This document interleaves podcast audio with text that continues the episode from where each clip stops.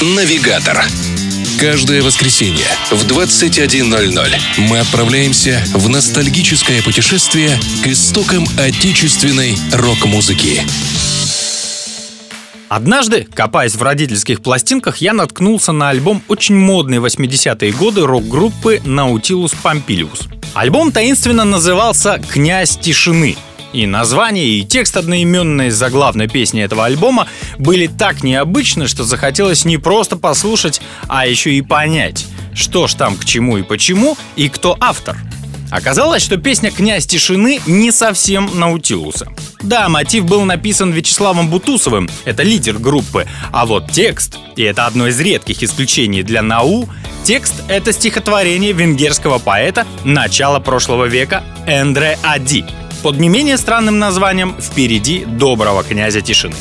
В 1982 году Вячеслав Бутусов случайно приобрел двухтомный сборник антологии венгерской поэзии того периода, где и были напечатаны стихи венгерского поэта в переводе Леонида Мартынова. Что именно и при каких обстоятельствах зацепило Бутусова в его творчестве, останется тайной, но уже в 1983 году в первый же магнитоальбом группы входят сразу две песни на стихи Эндре Ади «Ястребиная свадьба» и «Музыка». В следующем альбоме группы появляется уже «Князь тишины». Ну а в 1988 году выходит одноименный альбом с заглавной песней. Запись альбома «Князь тишины» проходила прямо по месту жительства музыкантов в общежитии МВТУ имени Баумана, рядом с главным корпусом университета. И это была первая виниловая пластинка группы, которая, к сожалению, продажу была выпущена уже после того, как Наутилус первого созыва 80-х распался. А когда альбом появился в киосках звукозаписи, пираты почему-то переименовали его в «Казнь тишины», в таком вот еще более странном названии альбом и разошелся по стране. Что же касается главной песни альбома, то она перезаписывалась уже при помощи компьютеров и сводилась в настоящей студии, которую музыканты к этому времени уже могли себе позволить.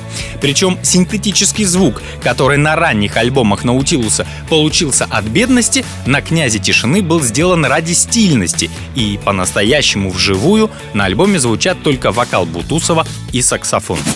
Но вернемся к самому интересному, к созданию песни. Идея написать к стихотворению венгерского поэта мелодию родилась сама собой, и позже лидер группы называл это редким случаем, когда чужой текст соединился с его музыкой.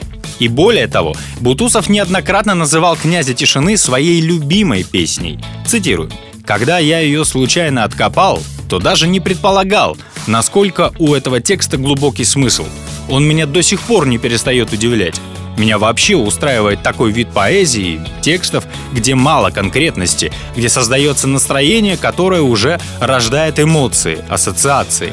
И в этом каждый находит что-то свое. Конец цитаты. Что самое интересное, автор стихотворения венгерский поэт Андре Ади вкладывал в строки вполне буквальный смысл и не предполагал, что сюжет разовьется настолько обширно спустя почти век. Опять же цитируем. Я имел в виду не только то, что человек ночью в одиночестве отпугивает от себя жуткую наводящую страх тишину, но и то, что горе мне, если бы я когда-нибудь, пока жив, позволил бы себе замолчать и позволил бы, чтобы на меня навалилась тишина, которая страшнее смерти. Бутусов пошел еще дальше и высказал свое предположение о герое уже песни, а не стихотворения. Опять же цитата. Я нашел в молитвослове, что князем тишины называют Иисуса Христа, а в гностической традиции существует князь, первый из творцов мира, которому приводят души, покинувшие мир, для того, чтобы он передал их ангелам, заключающим их в тела темницы.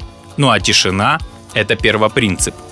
Так-то, товарищи, это вам не хип-хоп и не рок-хиты 80-х, больше похожие на попсу. Это русский рок.